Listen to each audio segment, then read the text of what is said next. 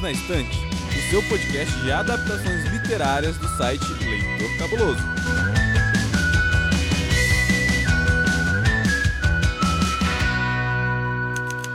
Olá, cabulosas e cabulosos! Sejam bem-vindos a mais um episódio do Perdidos na Estante.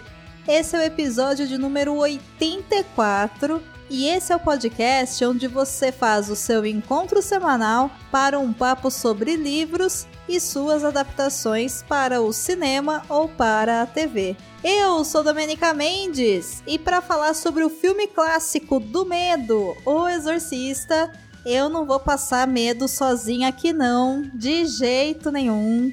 Eu, hein, tô fora desse rolê. Então, eu chamei aqui o homem que entende de quadrinhos e narrativas, Hamilton Cabuna. Saudações quadrinísticas, pessoal. E eu também chamei ela, aquela mulher que lê mais livros do que o Stephen King consegue escrever, e é aquela mulher que ela é muito corajosa. Ela é a mulher mais corajosa do leitor cabuloso, Camila Vieira. Sabia não desse título agora, mas assim, vou honrar e vou revelar aqui que eu reassisti O Exorcista no Halloween. Não sei se quer dizer muita coisa, mas tá aí, assisti. Esse é o nível. Coragem. Tá vendo? Tô falando, gente. Eu conheço as pessoas desse podcast. e você, ouvinte, se você tá chegando agora, sinta-se em casa. O Perdidos na Estante é o podcast semanal que vai ao ar todas as quintas-feiras no seu agregador de podcast favorito, lá no Spotify ou diretamente no site Leitor Cabuloso. Aqui a gente fala sobre livros e adaptações literárias e para você receber os nossos episódios e também os episódios do Cabuloso Cast, você tem que assinar o feed. Assim você não perde nada. E detalhe, se você quiser saber o que, acontece no Leitor Cabuloso, é mais fácil você acompanhar o site e também seguir o projeto lá no Twitter e no Instagram. Arroba do Leitor Cabuloso é arroba Leitor Cabuloso. Bora então passar medo, porque nem todo mundo é igual a Camila Vieira que assiste as coisas no Halloween, não. No episódio passado, a gente falou sobre o livro O Exorcista, que é o livro que baseou esse filme que a gente vai falar hoje. Então, se você quiser saber sobre o que a gente achou do livro, sem spoilers e com spoilers, se ele parece ou não com o filme e tudo mais, o que, que tudo isso tem a ver, você tem que voltar uma casa e dar play no episódio número 83. É um episódio muito legal, foi muito divertido de fazer e aí tem umas reflexões assim únicas que valem muito, muito a pena. Mas por que, que a gente está falando de O Exorcista? É porque a Camila, essa mulher coragem, assistiu esse filme ao meio-dia com vela acesa, portas fechadas, embaixo de um santo, no dia do Halloween? Não é por isso. Não é por isso. Isso tudo é responsabilidade dos nossos apoiadores, que são aquelas pessoas maravilhosas que apoiam todos os meses o site Leitor Cabuloso e consequentemente, ajudam ao Perdidos na Estante continuar sendo editado e produzido. E quando a gente fez a batalha literária, onde vocês, ouvintes, escolheram três temas, ou seja, seis episódios do Perdidos na Estante,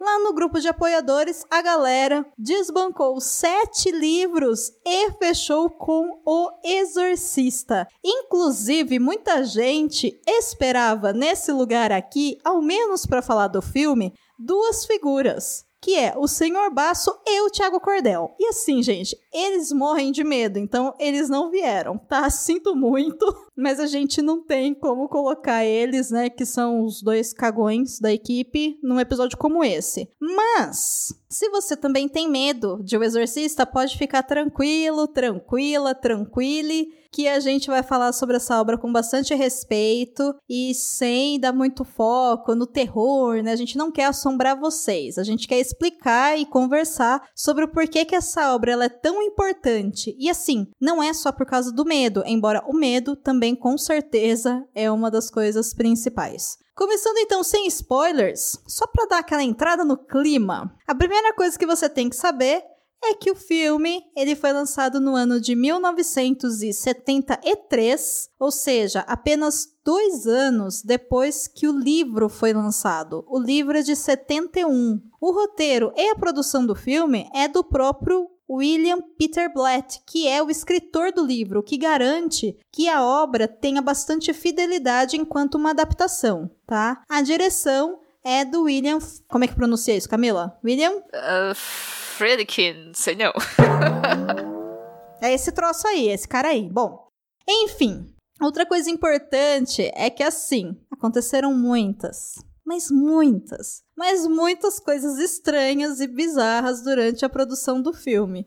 E a coisa ficou tão estranha que até hoje muita gente questiona se esses acontecimentos eles são decorrentes da temática, da audácia daquelas pessoas de fazerem talvez o maior filme de terror de todos os tempos, né? Onde um demônio entra no corpo de uma criança inocente, ou se essa história é uma história amaldiçoada. Então, assim, calma, gente, vai ficar tudo bem. Não precisa desistir desse episódio agora, tá? Mas, Camila, o que, que aconteceu lá nos sets de filmagem que assusta tanto essa galera e que acabou dando essa, esse termo de maldição do exorcista pro resto da vida? Conta pra gente um pouquinho. Então, gente, aconteceu um monte de coisa. E assim, eu vou contar aqui algumas, e aí vocês decidem se é coincidência ou se é capirotagem, tá? Então vamos lá. Ai, eu já tô com medo do capiroto já.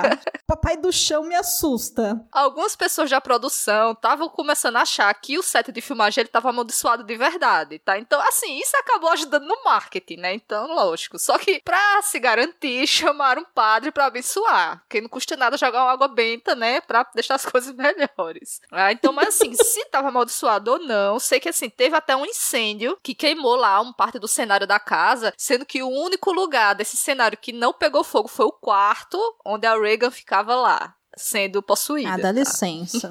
é bem, agora já não vou nem rir mais porque foi, tenso agora, porque assim, algumas mortes aconteceram e foram ligadas às pessoas das filmagens. Então, por exemplo, a avó da Linda Blair, né, que faz a Reagan, ela morreu. O ator Jack McGowan morreu poucos dias depois de terminar as cenas que ele tinha no set. No filme, ele caiu da escadaria, né, mas na vida real ele pegou uma gripe e não resistiu. Tá? Então isso foi pouco depois. A Ellen Burstyn, né, que faz a mãe da Reagan, a Chris, ela sofreu uma lesão bem grave na coluna porque uma das cenas ela é arremessada na parede e para fazer isso, como eram efeitos práticos, ela foi puxada. E aí só que ela bateu com as costas muito forte, tanto que o grito que você escuta durante o filme é o grito da atriz assim, de verdade. Ela não tava atuando não, realmente doeu muito, tá? E a voz da Reagan durante o filme, quando ela tá encapirotada, né, foi chamada uma outra atriz para fazer essa voz, que é a atriz Mercedes Mercedes McCambridge. E para conseguir fazer aquela voz rouca, aquela coisa, ela precisou ficar fumando muito. Ela comia ovo cru também para poder fazer aquela voz. E aí, pra fechar com chave de ouro, não botaram nem o nome dela nos créditos. A mulher sofreu, penou pra fazer a voz do demônio e não foi nem creditada. Aí ela foi e processou todo mundo, lógico, né?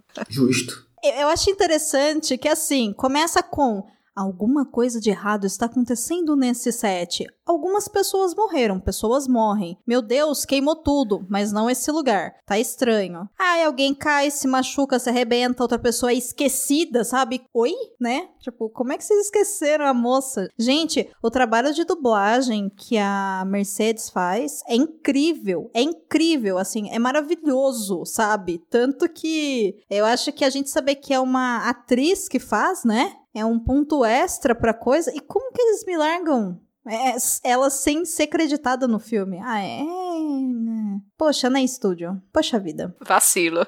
Nossa, e como? E como?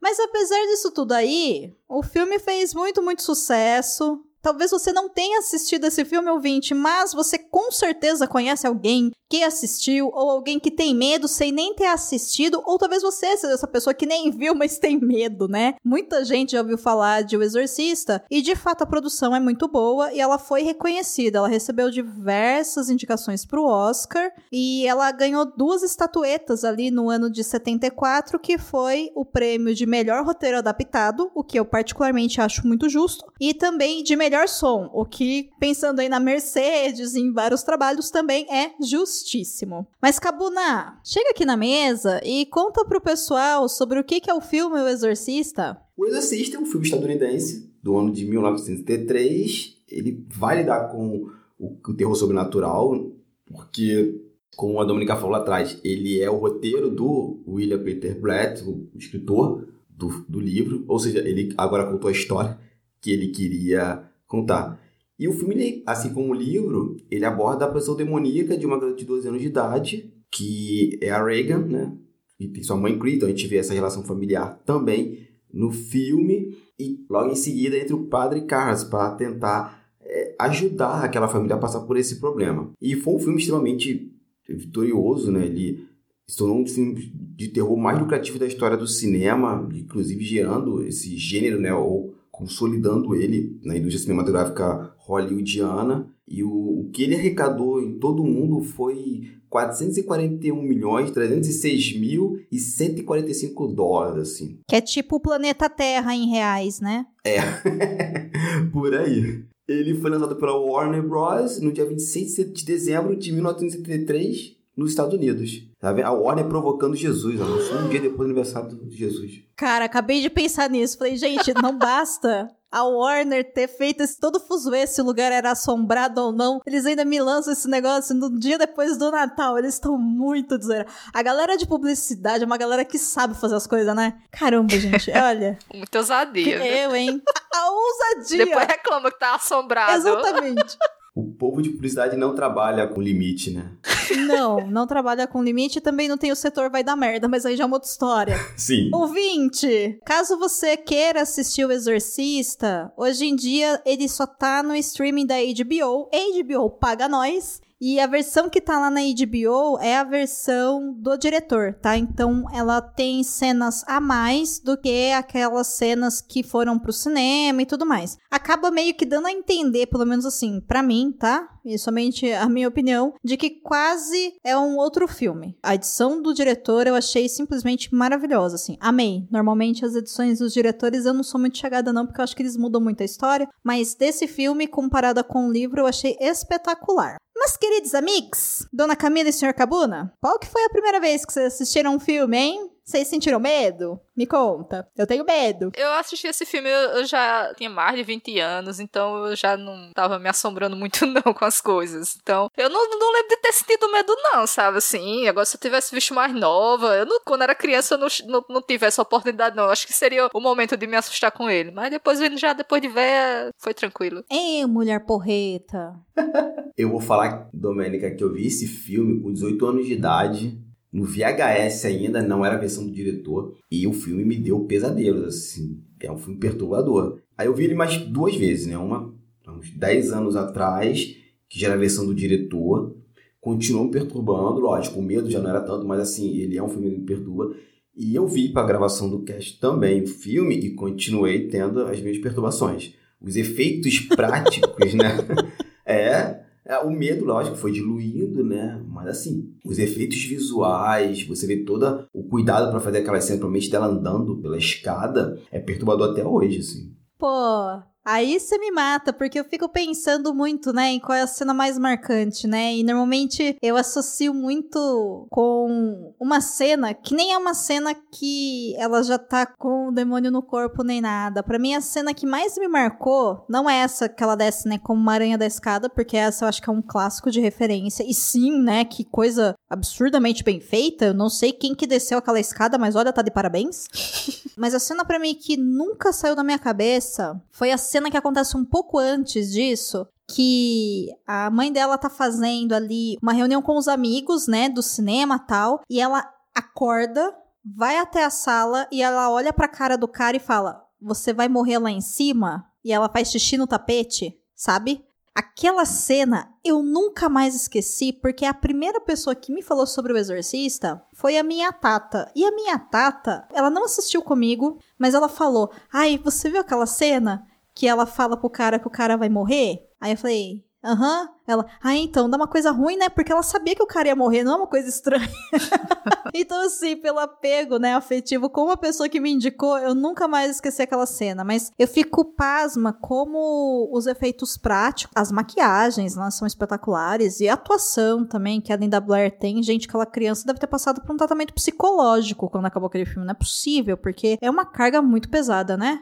Ela infelizmente ela passou por muitos problemas depois do filme porque ela não conseguiu mais trabalhar porque ela ficou muito associada à imagem da Reagan. Então ela não conseguia papéis assim, porque ela, todo mundo via só a menina do exorcista. Aí depois acho que ela se envolveu até com drogas, acabou participando daquelas sequências do exorcista que não foram tão bem, né, que não, não tinham bons roteiros e tudo mais. Ela demorou muito tempo até se recuperar. Hoje acho que hoje em dia ela nem trabalha mais como atriz. Viu? Gente, que triste. É, não foi bom para ela não. Ela parece que foi até perseguida por membros fanáticos da igreja porque ficaram revoltados com o filme. Ela teve que ter segurança durante um tempo. Foi, foi pesado. Gente, pesado. ela era uma criança. Ah, mas sabe, né? O maluco tem. Não pensa muito, né? Maluco não, porque esse pessoal não rega dinheiro, né? Vamos dar o nome verdadeiro. Os fanáticos, né? Os fanáticos, é, aí. realmente. É, estão aí fazendo bobagem pelo mundo. Fanáticos. Ela trabalha com é, proteção de animais. Ela trabalha numas ONGs, assim. Olha, que bacana, que é. bacana. E qual é a cena que vocês têm aquele amor de medo? O Cabuna já falou que é da escada. É essa a sua cena mais inesquecível? É um clichê, mas é da escada. Até hoje é da escada. Em segundo lugar é a cena do vômito, porque ele é inesperado. Sim, ele é muito inesperado. É muito 2020 na sua cara, tipo, paf. É. É, é. muito. e lendo sobre ele, realmente ninguém é, sabia daquilo, porque o elenco foi proibido de ler o livro. Ah. Ninguém teve acesso. Então aquela reação do ator que faz o carro é uma reação verdadeira. Ó. Oh. Rapaz, eu acho isso uma sacanagem tão grande de diretor fazer isso. De não avisar, porque, poxa, tu, imagine, você. O Caio entrou na boca dele aqui, sei lá, gente. Não, avisa. Deixa o cara fazer o trabalho dele que é de fingir. Mas aquele é ervilha, tá? Eu sei que é ervilha, mas mesmo assim, né? Sei lá, é muito. Acho desagradável quando o diretor não avisa as coisas. Eu entendo o que a Camila fala, mesmo porque eu acho que. Agora vamos falar de coisas sérias, né? E pesadas. Depois que a gente teve toda a questão do Me Too, né? Onde mulheres falaram do quanto que elas passaram por violência, né, dentro de sets, violência sexual, assédio e tal. Eu acho que meio que trouxe pra gente um caráter do cinema de Hollywood, que é justamente essa forma de abuso que os diretores têm às vezes com atores e atrizes. Não acontecem somente com atrizes, normalmente acontecem mais com elas, mas acontecem também esses abusos com os atores. Então, eu sei que, por exemplo, existe a cena lá do psicose, a cena clássica do grito dela e todo mundo, ai, nossa, né? Que incrível, que impactante, né? E aí você vê aquele filme, até você começar a entender que filme é uma construção, é um trabalho, não sei o quê, você olha para aquela atuação, você acredita que é verdade, mas tipo, precisava, né, jogar ervilha na cara do outro sem avisar? Precisava abrir água gelada em cima da menina do psicose, sabe? Qual que é essa linha, né, que o diretor tem para poder tirar a veracidade dos atores, mesmo porque assim, o trabalho do ator e da atriz é fingir, sabe? Então, eu acho que é abusivo assim. Eu concordo com a Camila. É desrespeitoso, uhum. né? Você tá mexendo com o outro e você pode colocar a pessoa em risco dependendo da situação, né?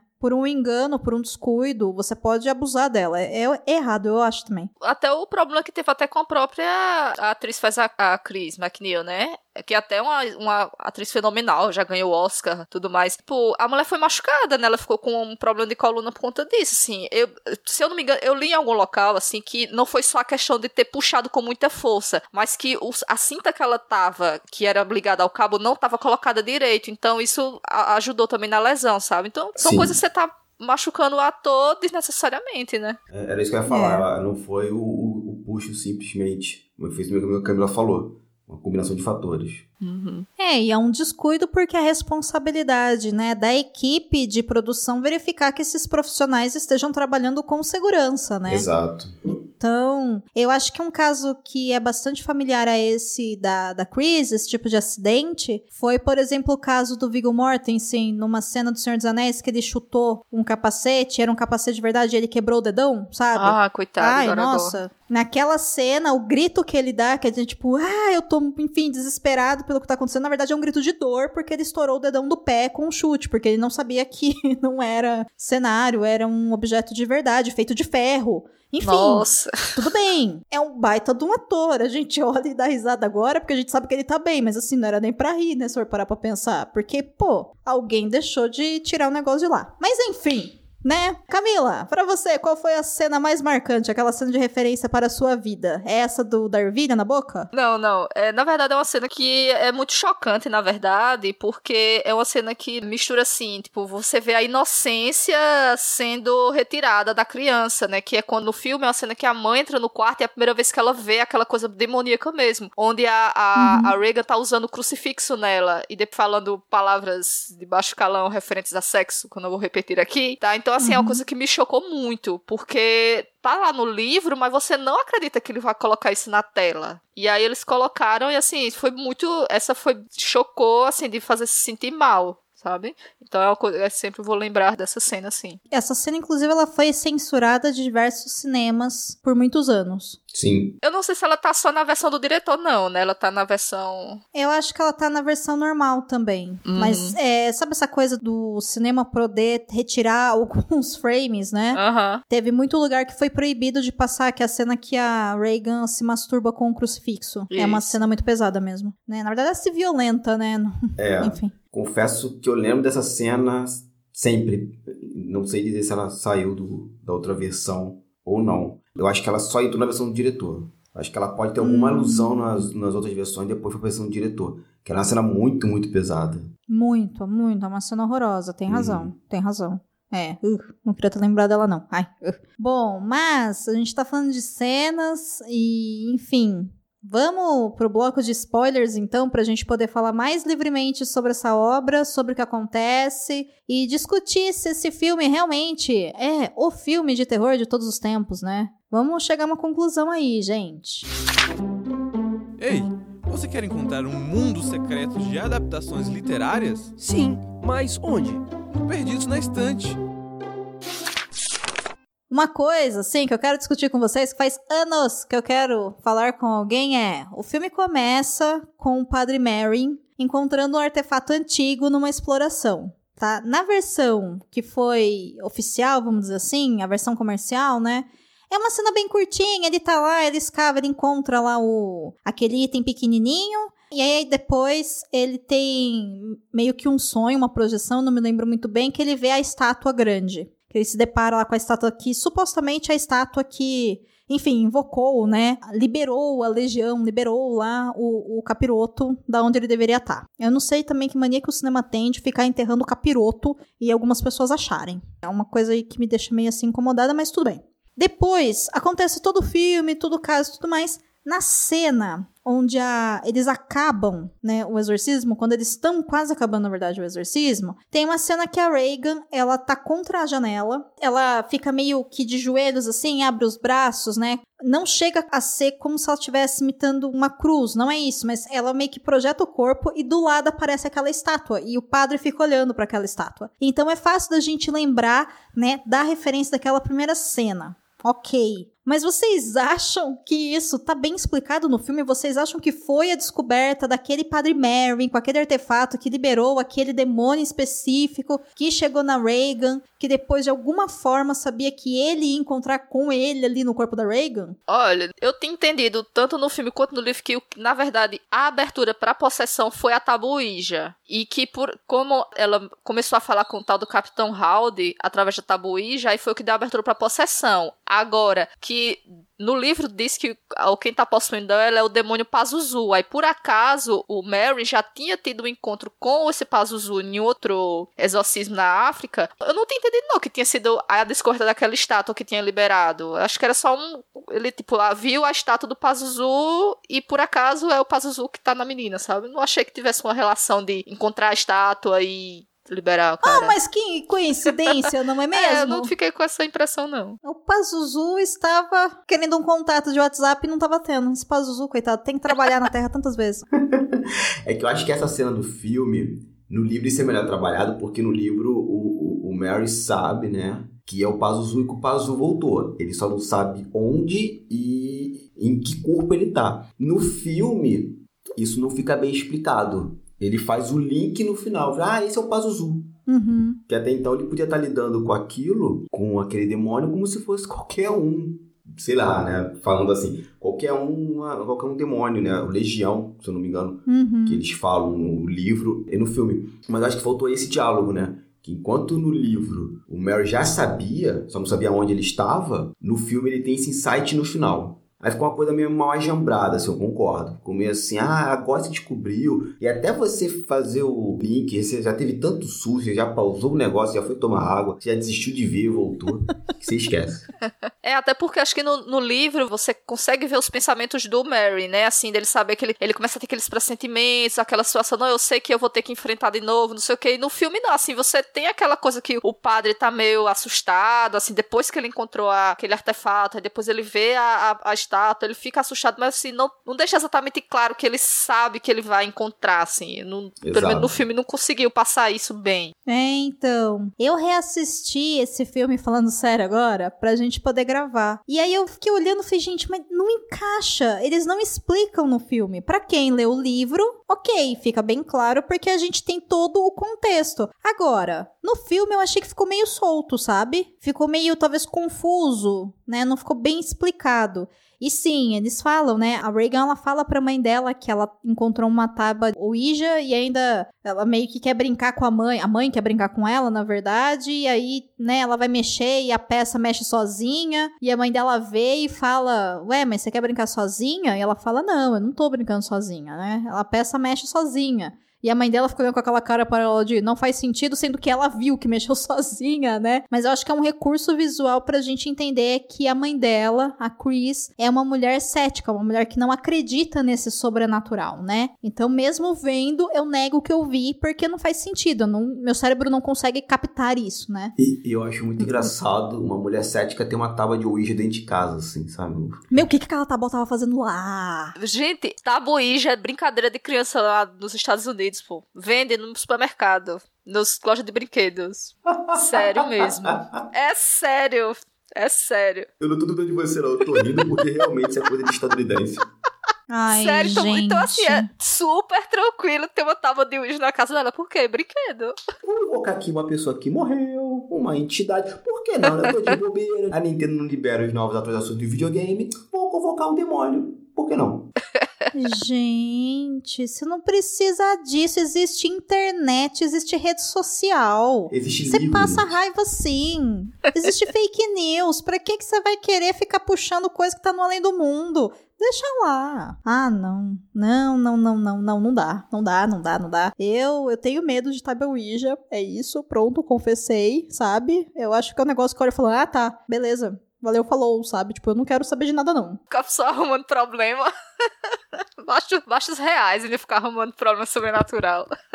não é? Deixa quieto. Deixa quieto, deixa pra lá. E com relação ao padre Caras, que é aquele homem, né, que perdeu a mãe dele e tal, acho que o filme explora muito bem isso. Na versão do diretor, acho que explica mais a questão do amor que ele tinha pela mãe dele, né, e o fato de que, enfim, por causas de vida, economia, ele precisou colocar a mãe dele lá no no hospício, né, na casa de repouso, que não era tão de repouso assim, porque você vê que ela tá numa exposta ali a um lugar insalubre, né, e tal. Quando ela vai a óbito e tudo mais, ele fica com aquele sentimento de culpa, e eu acho que isso acaba facilitando para que ele tenha um maior mergulho nesse processo de perda de fé. Vocês também sentiram isso? Vocês acham que o caso do Carras é uma perda de fé?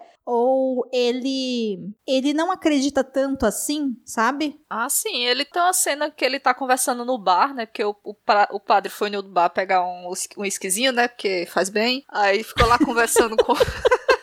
Bichinho, deixa o cara beber, né? Aí ele conversando lá com um amigo dele, ele fala, cara, eu perdi minha fé, tipo, e ele, assim, ele, e ele fica pedindo para ele sair desse trabalho de, de aconselhar os outros padres, porque como é que você vai aconselhar alguém que tá na mesma situação que você? Tipo, chega o padre, ah, perdi minha fé. Ele, não, bicho, mas você tem que ter fé e você mesmo não tem. Então é complicado. Ele pede, né, pra, pra ele transferir. E o cara, não, mas você é bom no, que você faz. Então, assim, também tem isso, né? Que ele meio que não acredita no, no potencial dele, assim. Tipo, ele não se vê como um cara competente, mas só que sendo que todo mundo que se acha que ele tem essa competência, né, também. Mas é principalmente a falta de fé, sentimento de culpa por conta da mãe, tudo isso aí tá atormentando coitado. Pô, e é uma sacanagem porque o cara tem um processo de luto, né? Então ele tá, nega ele tá em negação, talvez que é a negação que todos nós passamos quando a gente perde alguém muito próximo, que é aquela coisa de, poxa Deus, o que que eu te fiz? Tem 7 bilhões de pessoas no planeta, por que essa pessoa? Por que agora? E assim, as 7 bilhões de pessoas, a gente sabe que vão morrer, sabe? A gente sabe que vai morrer, mas a gente não quer que aquela pessoa que a gente ama tenha morrido agora, porque na verdade a gente não quer que nunca uma pessoa que a gente ama morra, sabe? Uhum. Sim. Então eu acho que é muito também esse processo de luto dele acaba para mim saltando mais do que essa questão da perda de fé. Embora a perda de fé dele no filme, eu acho que ficou tão claro que é porque ele trabalha, né, com a questão de saúde mental, então ele vê a forma como as pessoas sofrem, né, como o ser humano tá exposto a vários perigos. O budismo ele fala da questão dessa impermanência, né? Então como que até mesmo a nossa saúde é uma questão impermanente, como que a gente, na verdade, não tem segurança de nada. E se eu sou um representante de Deus, que tem todo o poder do mundo, por que que Deus deixa que as pessoas sofram tanto, sabe? Então são alguns questionamentos que eu acho que talvez tenham ajudado. E aí no processo de luto, né, meio que amplificou isso, sabe? Conversou muito comigo nesse sentido. E se a gente parar pra pensar, ele não vive o luto, né? Eu acho que assim como no livro, é engraçado que são dois personagens fisicamente diferentes, mas a essência é a mesma. Eu achei isso muito legal. O Carlos não vive o luto dele em nenhum momento, ele perde a mãe. É, sei lá, o luto dele é vivido numa viagem de Nova York para Washington e só. E logo em seguida ele já tem que trabalhar. Sabe? A, É. a, a empresa não pode parar, né? Os padres precisam de aconselhamento. Então, assim, esse luto não vivido dele ajuda muito a fé dele desmoronar. Porque repara que ele não teve apoio de ninguém. Ele vai encontrar apoio Não. no Lisk, ele vai encontrar apoio num, num único amigo, o restante dos superiores dele, dos colegas, é tipo assim, é, amigo. Perdeu sua mãe, mas você vem trabalhar na segunda, né? É. Tanto que ele fazendo a missa, né? Você vê que ele tava, tipo, derrotado, né? Fazendo a missa, assim. que Aquela coisa É. bem difícil, né, pra ele. Porque ter que falar bem de esperança e no momento que você tá no chão, né? E tinha o quê? 72 horas da morte da mãe. Ah, É, então. E eu acho que fica tão fácil da gente ver isso com a decisão final dele de salvar Reagan, porque ele volta a ter fé naquele momento, né? Talvez é uma interpretação possível. Não sei se eu acredito nisso, tá? Que ele voltou a ter fé. Mas eu acho que esse papel que ele assume, né? De proteger alguém perante a morte e salvar aquela alma, porque é isso que ele tá fazendo pela Reagan, né? Pela análise religiosa, enfim. Como ele tá tentando salvar a alma da Reagan, a ficha dele cai quando a Chris chega pra ele e fala: Vocês acabaram? E ele fala: Não. E ele tá exausto, ele tá destruído. E ela fala: Ela vai morrer? E aí ele olha pra aquela mãe e ele fala: Não, ela não vai morrer. E ali ele decide que ele faria de tudo pra salvar a vida da Reagan, já que ele não conseguiu salvar a vida, sei lá, da mãe dele, sabe? É uma cena assim, super boba que tá no filme, mas que faz a total diferença, porque ele já tinha desistido, né? Um pouco antes, quem teve uma perda de fé foi o padre Merrin com ele na escada, na cena anterior. Que eles dois estão conversando, né? E, e, assim, lindo a cena, porque o padre Merrin tá no degrau de cima, né? No lance de escada de cima, e ele tá sentado no lance de escada de baixo, e os dois estão um contra o outro, né? Costas com costas. Então, assim, mostra que eles estão indo em direções contrárias. Então, o padre Merrin, que é o cara que já conheceu aquela entidade, que sabe que é possível vencê-la, depois de passar por todas aquelas horas de exorcismo, ele está perdendo a fé, enquanto o Caras está indo de encontro a meio que reencontrar a sua própria fé, sabe? E eu, meu Deus do céu, visualmente é maravilhoso, é maravilhoso. Sim, é uma cena muito bonita mesmo, essa conversa deles na escada. sim. O diretor, né, teve uma, uns cuidados com a imagem de realmente né, contar essas sub-histórias, né? Essas camadas através da imagem. Ela é uma cena muito bonita mesmo. E sobre a questão da família, gente, vocês acham que o filme é machista? Deixa assim a entender que de alguma forma a Chris ela é responsável pelo que a Reagan tá passando, ou alguma coisa nesse sentido, ou mesmo na esfera, né, do universo que a Chris vive, vocês acham que essa obra é uma obra machista?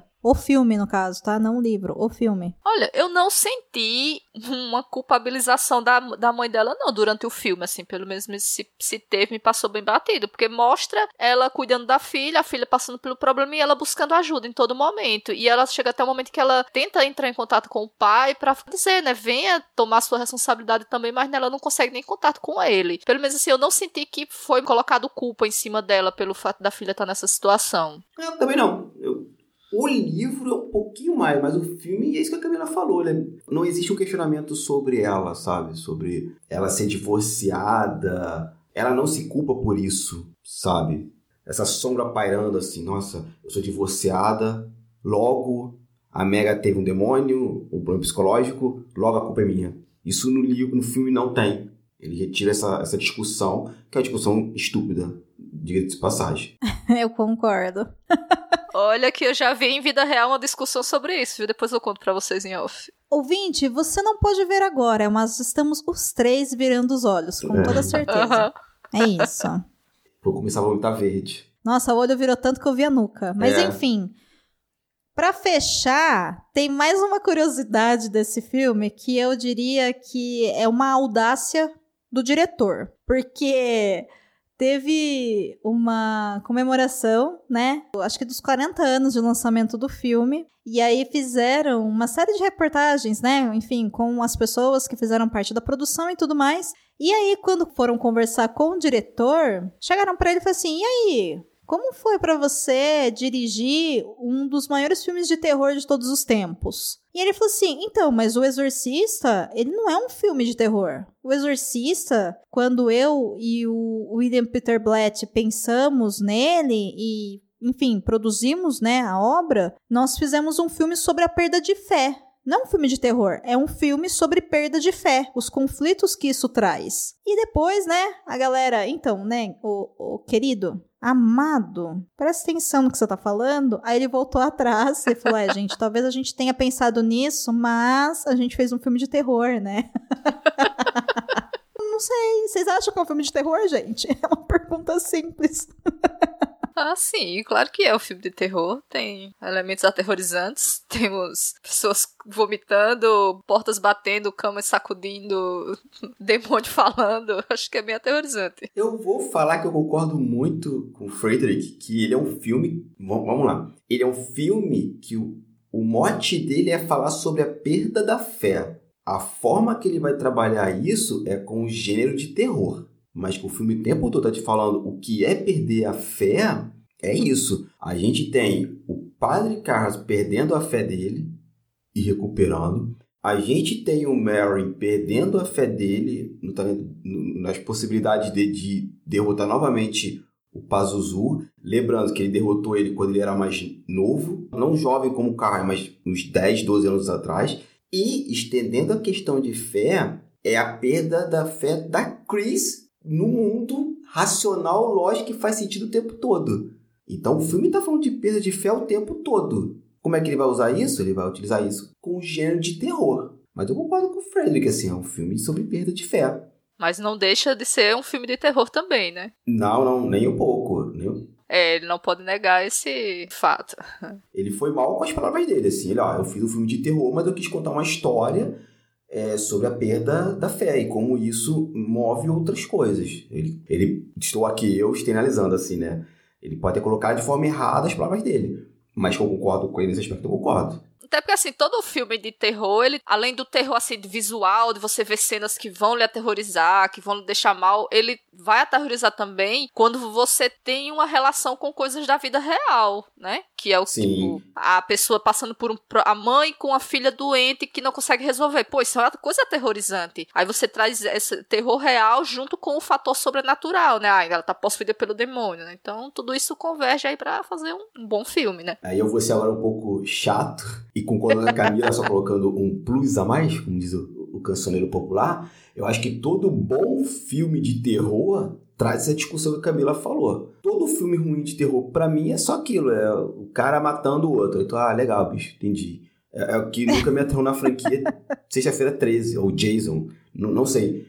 Mas é só isso: é o cara com uma faca matando outras pessoas. Então, ah, legal, saquei. É, são gêneros diferentes, né? Do grande, da grande caixa que é o terror, né? Sim. Mas sim, o Exorcista, ele é um filme de terror bastante voltado ao terror psicológico, enquanto, por exemplo, pegando esse exemplo que você deu, que é o Sexta-feira 13, ou mesmo A Hora do Pesadelo, né, com o Fred Krueger e, enfim, Pânico e outros filmes desse gênero, eles são mais filmes de jump scare, são mais aqueles filmes que a gente assusta. Enquanto, por exemplo, sei lá, Hellraiser, ele é um filme gore, ele também é de terror, mas ele te dá asco de você assistir, sabe? Ele te dá uma sensação ruim, sabe? Fisicamente, você fica, ai, tô enojado. E tudo isso tem a ver com essa coisa de você sentir medo, sentir asco, sentir um terror, né? Então, os especialistas aí de terror enfim, sabem falar disso melhor do que eu, mas eu super concordo com vocês que, até pensando agora, né, o Cabuna foi maravilhoso na explicação dele, que sim, O Exorcista é um filme sobre perda de fé, e eu acho que O Exorcista, ele não é um filme sobre um exorcismo, na verdade ele é um filme sobre o exorcista, ele é um filme sobre o Carlos, na verdade, né? O Carlos é o protagonista do filme, não é a Reagan, sabe? Não é o Pazuzu. O protagonista do filme Exorcista é o exorcista, embora, até assim, assim, se a gente for olhar de verdade mesmo, o protagonista do filme de verdade que eu tô pensando agora é o Merrin, porque é ele que encontrou o Pazuzu antigamente. É ele que vai promover o exorcismo e fazer a retomada de fé do, do Caras. Tudo, ele move todas as peças, sabe? É ele que resolve as coisas. Então, provavelmente, o protagonista é ele, não à toa, né? É ele que está na capa do pôster, né? Então, parando para pensar agora, talvez seja ele mesmo. Eu tava dando uma pesquisada nas coisas e eu achei uma tese que uma tese mesmo agora bem antiga, acho que é de 75, coisa assim, próxima do lançamento do livro, onde o autor ele defende que o Exorcista é praticamente uma geografia, né, que é a biografia de santo do Padre Carras, que ele passa por todas as fases que uma pessoa que vira santo depois passa, né? É um cara que ele perdeu a fé, que ele enfrenta dúvidas e no final ele se sacrifica ao encontrar novamente sua fé. Aí ele fez esse desenvolveu uma tese sobre isso. Interessante. Jesus, a minha cabeça explodiu agora, pode crer. Caraca. Vou mandar a tese pra você. Quero também. Gente, eu vou rever esse filme. Eu vou ler e vou ver, tá certo. É. É a vida de um santo. É a vida Sim. do santo. né? Você sabia que tem livros, filmes, boxes, séries e todo um maravilhoso mundo de literatura? Você pode encontrá-los no Perdidos na Estante. Assim, querido ouvinte, querida ouvinte, querida ouvinte, que a gente vai abandonar vocês. Com esse questionamento e com essa tese que Camila Vieira trouxe no final para solidificar, falando que O Exorcista, na verdade, não é uma obra sobre um exorcismo, é sobre a história de um homem comum, mundano como você, que come um biscoitinho, toma umas biritinhas e que ele vai se tornar um santo. É isso. Lide com essa. Gente, muito brevemente, nosso sistema de notas. O sistema de notas mais eficiente de toda a podosfera brasileira, de 1 a 5 selos cabulosos, Hamilton Cabuna. Que nota você dá para o filme e, muito brevemente, ele envelheceu bem, sim ou não? Vai. Cinco selos cabulosos e sim, o filme envelheceu muito bem. Camila Vieira, de 1 a 5 selos cabulosos, recomenda o filme? Ele envelheceu bem? Recomendo o filme, dou cinco selos e ele sim é um filme que envelheceu muito bem. Até hoje ele tem muito agradável de se assustar com ele.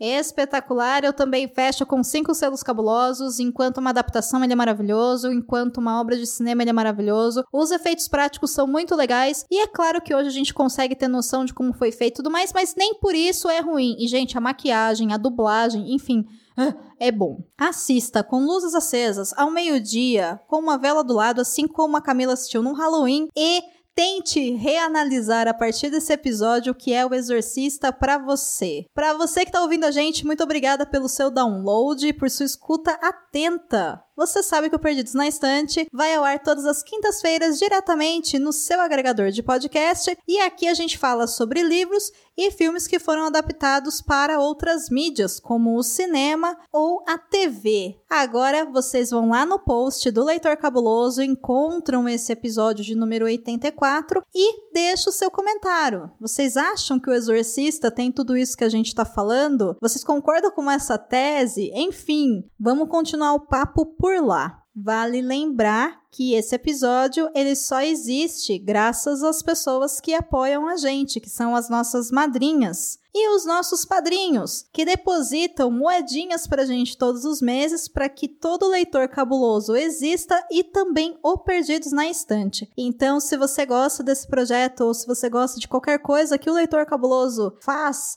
Considere nos apoiar, é só entrar lá no catarse.me barra leitor underline cabuloso ou procurar por leitor cabuloso no PicPay. A gente espera vocês. Eu sou Domenica Mendes e você pode me encontrar no Twitter e no Instagram como arroba Domenica Mendes. Bem, gente, eu sou a Camila Vieira e vocês me encontram lá no Leitor Cabuloso na seção de resenhas. E o Cabuna, que foi retirado da gente.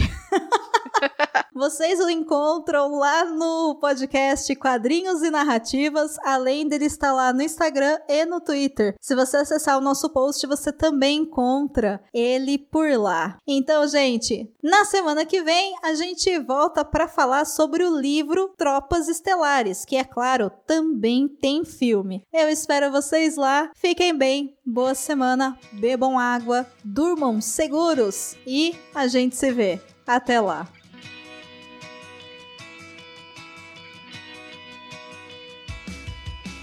Você acaba de ouvir o episódio número 84 do podcast Perdidos na Estante, onde falamos sobre o filme O Exorcista. A apresentação: Domênica Mendes, Hamilton Cabuna e Camila Vieira. A pauta é de Domênica Mendes. A edição é de Ace Barros.